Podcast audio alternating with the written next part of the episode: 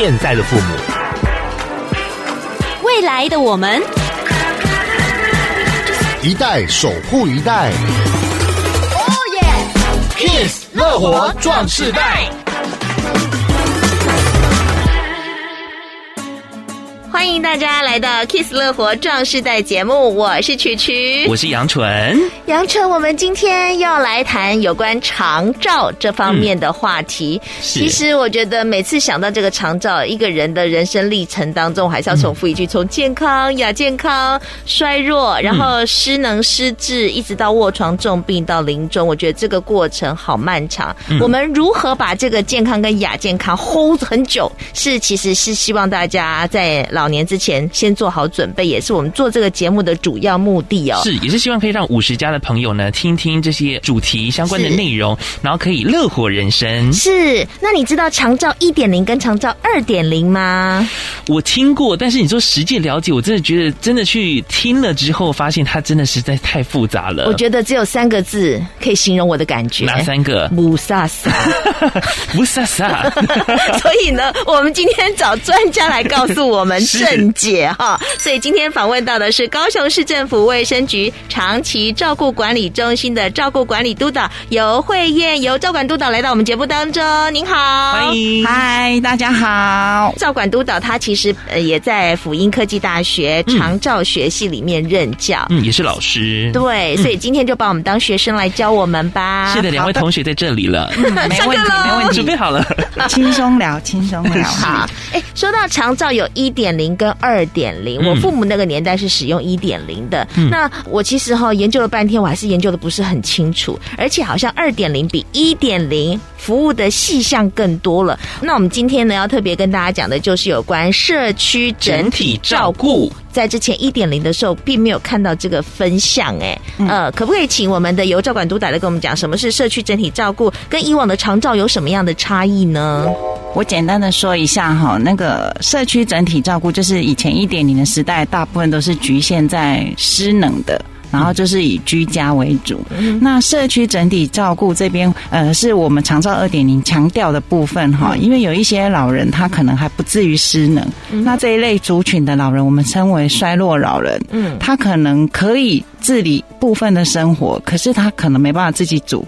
没办法自己出去走路，去很远的地方提重物买东西，嗯、所以我们就是在二点零的部分推广的，就是属于社区的整体照护，就是在巷弄站，就是我们常常常听到长照二点零的 A B C 的 C，就是干妈点巷弄长照站，就是我一下楼，在我左邻右舍，我就可以找到我要的东西。可能我有在办一个老人的活力健身操，嗯，或是弹力带，或者是有做一些手做的，就是。是针对这一些衰弱的老人，好，那这些老人就不用每天在家里一直在看连续剧，从早到晚一直重播，一直看。嗯然后他的手跟脚其实那个肌力都衰弱了，哦，都没有活动。对，也是一个肌少症的一个危险族群，也比较容易骨折。嗯，那透过社区整体的照顾，这些部件在巷弄长照站，这些老人除了可以活动，他还可以去参加共餐，中午可以一起吃饭，就是下午还是可以午休，然后下午的活动再继续进行。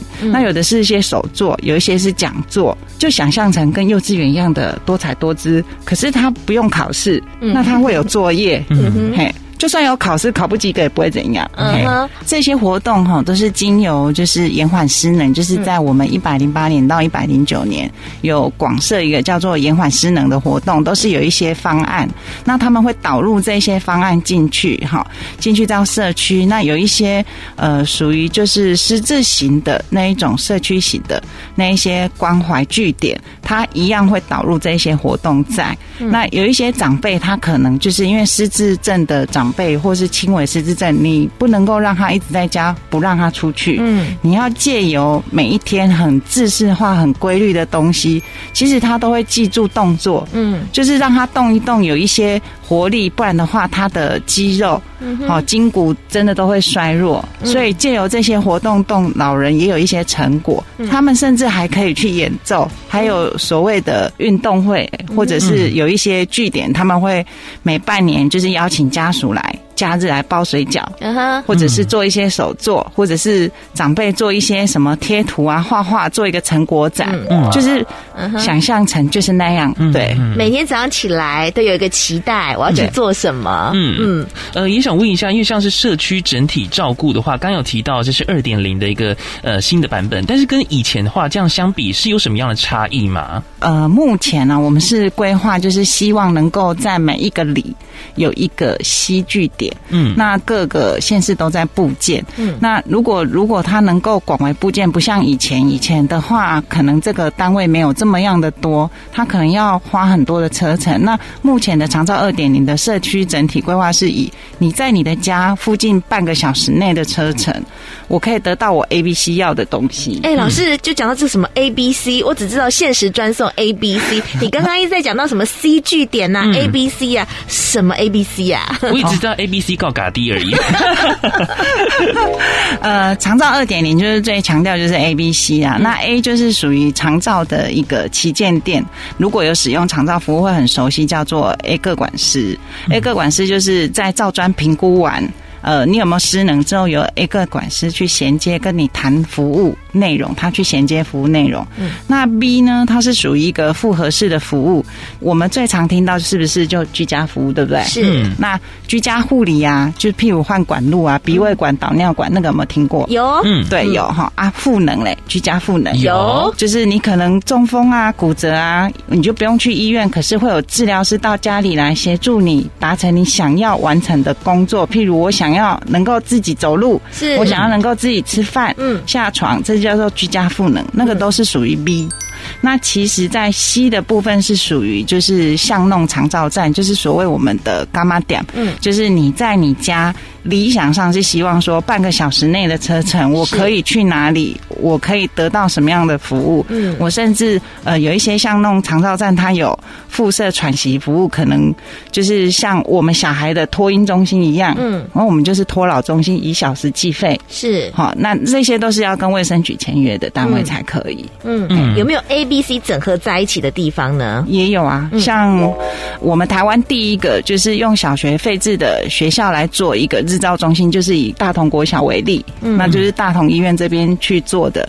那他们还曾经就是举办一个日照中心的那些长辈的运动会，嗯，那时候他们动员了很多的。志工，对，有拍成影片，大家可以去 YouTube 看，很感动。那他们圣诞节那些失智的长辈，就是在日照的失智长辈，他们也有透过音乐老师来教一些活动，嗯，他们就做一个圣诞节的演奏，然后他们有手做一个什么别针，还会送给我们。嗯嗯，那像刚刚讲到，像是失能或失智的朋友，可以就是进行这个 ABC 的长照体系，但是他们是不是只要打一九六六，然后去做专人的评估之后，走入这个体系呢？对，你能不能？能够使用这些属于失能者服务的，就是先打一九六六，那由一九六六帮你登记之后，看你是在哪一区，嗯、那会由照管专员去评估。嗯，如果你符合失能二到八级，就可以用长照的四包。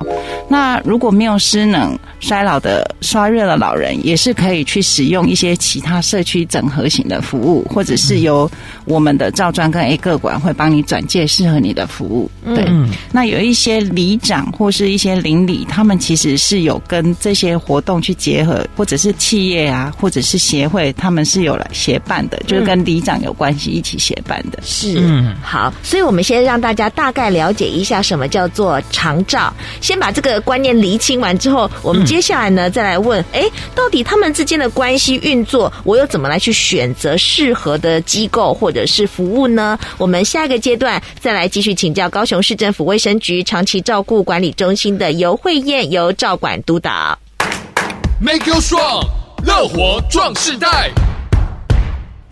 好，继续回来到 Kiss 乐活壮世代，我是杨纯，我是曲曲。我们今天邀请到了高雄市政府卫生局长期照顾管理中心游慧燕照顾管理督导，我们的照管督导来到现场当中。大家晚安，你好。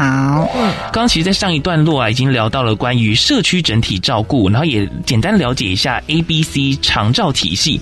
接下来的话，也想让大家来深深的了解一下 A、B、C 级的关系跟它整个运作方式了。通常 A、B、C 就是像刚刚前面有讲到，A 就是属于长照的旗舰店。那我们通常 A 大部分都是是连接服务。以目前现今的长照的流程来讲，就是照管专员评估完了之后，会由 A 单位的 A 各管师去谈服务，嗯，然后去连接服务，就是长照的四包，譬如居家服务啊、居家赋能啊，或者是交通接送啊，或是辅具，或是缓改这些服务，这就属于 B 的这个复合式的专业店哈。嗯，那如果他被评估不是落在二到八级失能等级，他可能是一级，或是他没有失能，或是他不符合，都没有落在长照可以补助的部分，那我们就会借助这个 C 的转介，可能就是会转介，就是由 A 个管或是照专转介到他们家附近的有一些 C 级的巷弄站，或者是一些社区的据点。或者是一些如果有失智长辈，我们会把他转到他们离他家最近的一个失智的一些据点去，有得到这些的服务，让这些长辈不会只留在家里，或者是一些衰弱的老人，他可能。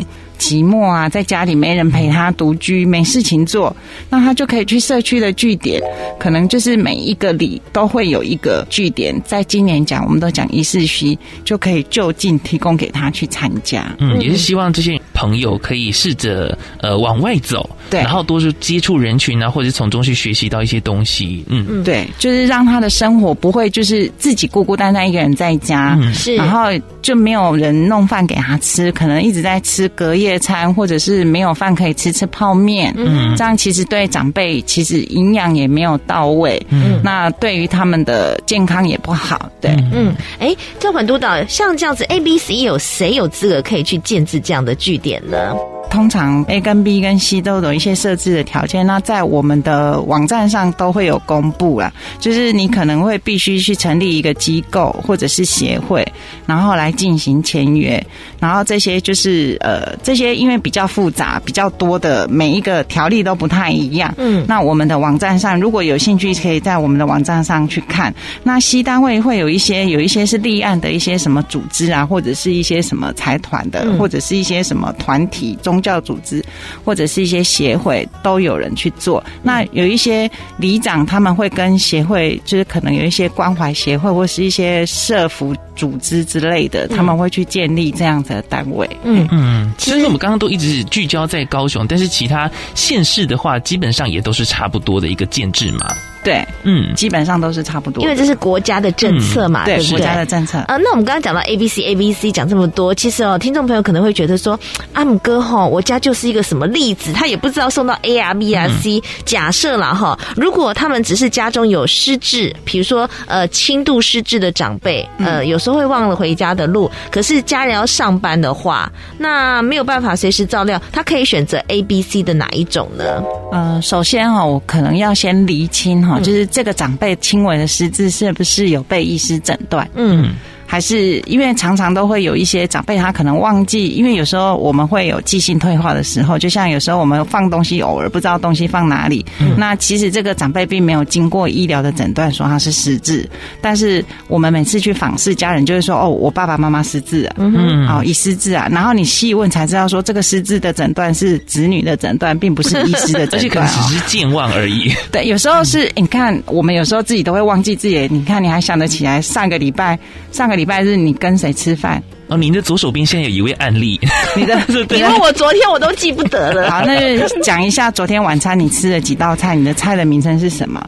你怎么准备的？或者是昨天的早餐，你可能都会不记得。所以失智跟健忘有时候是不太一样的。嗯，所以遇到这个，我们第一个都会先确定你有没有被医师诊断。那你如果没有诊断，那我们有一个 AD 八的快速的那个自我筛检。嗯，那如果说他想要诊断，也可以透过失智共照中心的转介去。诊断他有没有失智症？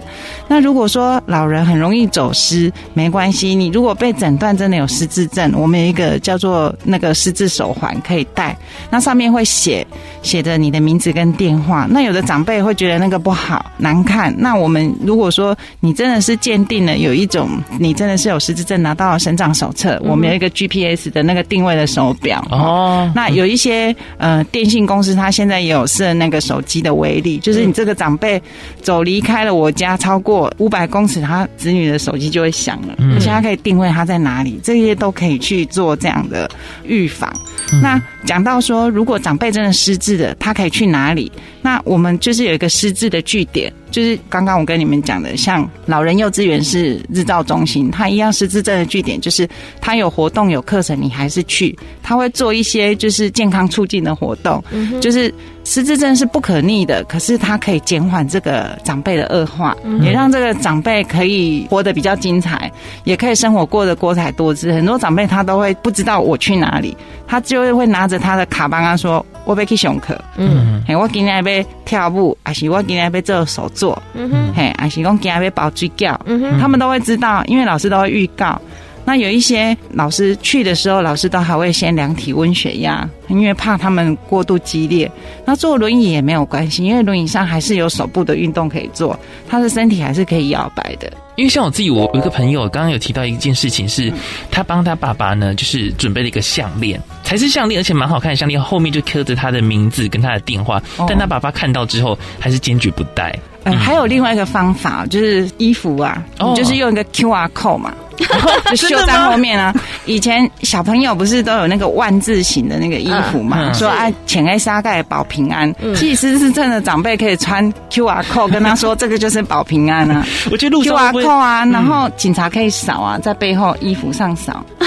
那有的有的家属会直接秀名字，是秀名字跟那个，可是那个太醒目，有一些长辈会觉得这样不好看。嗯，我觉得可以戴那个定位手表，或者是秀 QR code，因为。最近有在响应做这个，就跟失智协会这些有在讲说，你可以用这个申请这个 QR code 绣在衣服上。那警察如果协寻到他，其实注意到你衣服上有 QR code，他会扫看看，扫看看就可以知道你是哪里。因为我们人不能植晶片嘛，嗯，那就是靠我们嗯穿戴的东西去做，大概就可以做这样子。衣服 QR code 好有意思哦，啊、很结合科技现代耶。嗯，对但是要去申请属于你的专属的 QR code。其实现在就是网络。上真的非常方便，嗯，对，嗯、那个可以自己申请，然后就绣在衣服上啊，就跟那个小朋友的万字形的衣服一样啊。会不会人家想说，哦，我今天跟你接触，我来扫一下，也不错哦。现在新的防疫政策可以这样子做，没错。好，其实哈，方法就是看你怎么运用，嗯，然后照顾这些呢长辈们。我觉得在长照二点零有更多的方法，而且有更多的据点，所以我们等会呢再来请教一下。刚刚讲到居家的时候，防疫的时候。嗯这些老人怎么照顾呢？我们再继续来访问高雄市政府卫生局长期照顾管理中心的照顾管理督导游惠燕由照管督导。Make you strong，乐活壮世代。继续回到 Kiss 乐活壮士代，我是曲曲，我是杨纯。今天访问到的是高雄市政府卫生局长期照顾管理中心的照顾管理督导游惠燕由照管督导。其实很多的长辈还是抗拒去这些长照机构的，对吧？那有趣跟没有趣的影响，或者是说他在老化啦，或者在失能的状况当中，是不是也会受到很大的影响呢？哦，对，很多长辈抗拒。这是很正常，那就是以实力来讲嘛。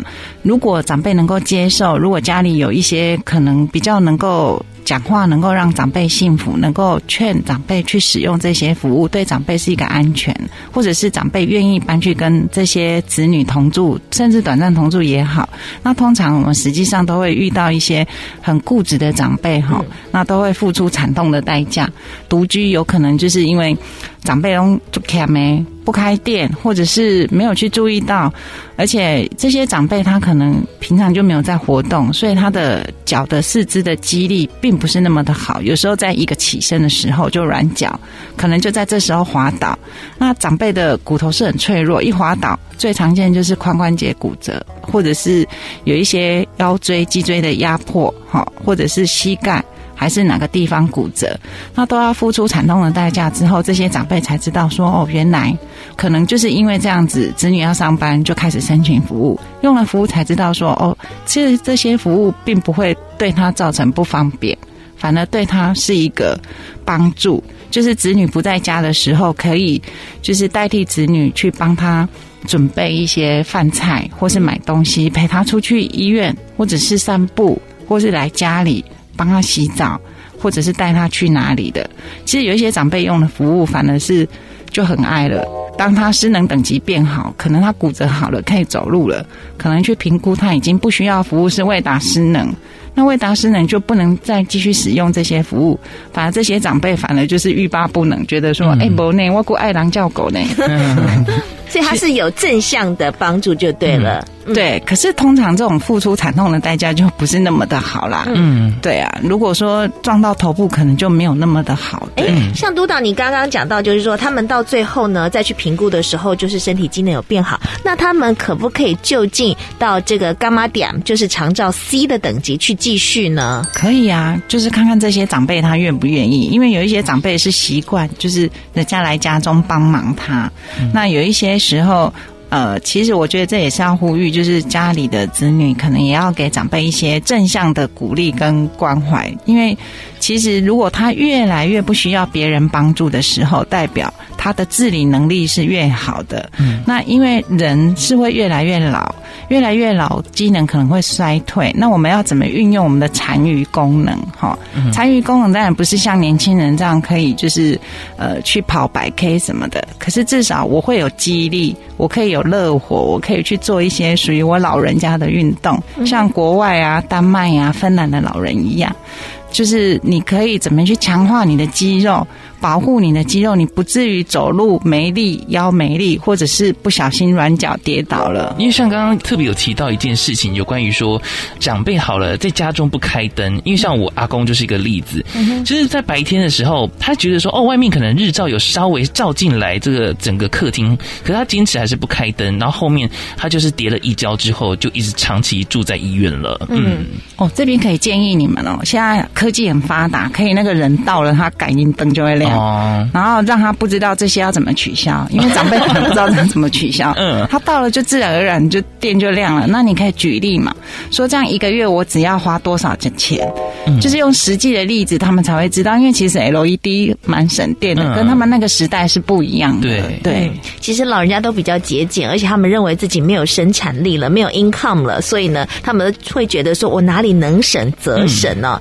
呃，不过我们讲到刚刚这些哦，比如说像是从健健康亚健康衰老失能，或者是呃失智，一直到重症到卧床到最后一步的话，其实这整个过程当中，我们尤其失智失能是最最最最需要在这个长照机构里面去协助的，嗯、对吧？那失智跟失能，它其实照顾的方法也不太一样，对吧？呃，失智症有一种失智症，它是静态的，他就是很安静的，个性很温和。可是有一种失智症是比较躁动的，嗯哼，他可可能就是他没办法听你的指令，可是他会活蹦乱跳，你几乎是不能控制他的。嗯。这一种在照顾者来讲，他是很辛苦的。你除了跟医师去讨论，除了用药之外，可能你要怎么去配合，去耗费他的体力，或者是有一什么样的活动能够让他配合。像这一类，有时候如果他到日照中心，他是完全不能够配合的话，其实也是很花费照顾的人力的。其实有点像是在照顾一个大孩子的感觉。嗯，对，可是他是完全不能够听你的指令，嗯，就是完全不能受控制的，嗯。但是失智症可以及早发现，然后多给他一些促进的一些活动，就是往下走的坡度不会那么的快速了，嗯，嘿，因为毕竟这是不可逆的，嗯，目前还没有什么样的药物可以治疗，对。嗯，那如果从轻度失智一直呃开始要建议他使用长照的部分，督导你怎么建议呢？呃，如果这个长辈他愿意去参加团体的活动，然后他也符合去日间照顾的单位，我会建议就是让他去日间照顾中心，因为有一些日照中心是以失智型的收案为主，那他设计的活动也会针对这些失智长辈，哦，去做一些设计的活动，让他就是跟人接触，不要因为他失智症就把他关在家里，哈，就。阻隔了他跟外界的接触，其实这样对长辈不好的。他更需要透过团体的活动去跟人的接触，去强化他比较好的那个部分。对，嗯，而且我觉得不管是自己身上有没有任何的一些情况啦，呃，例如说像是退休之后，我们都还是要保有人跟人之间的一些互动，呃、互动，这样都是很好的一个方式。是，没错，就是去找一些工作做，或是当自工，当自工，或是参加社区的一些长青的课程。就是琴棋书画都可以去学。嗯，就年轻的时候想学什么。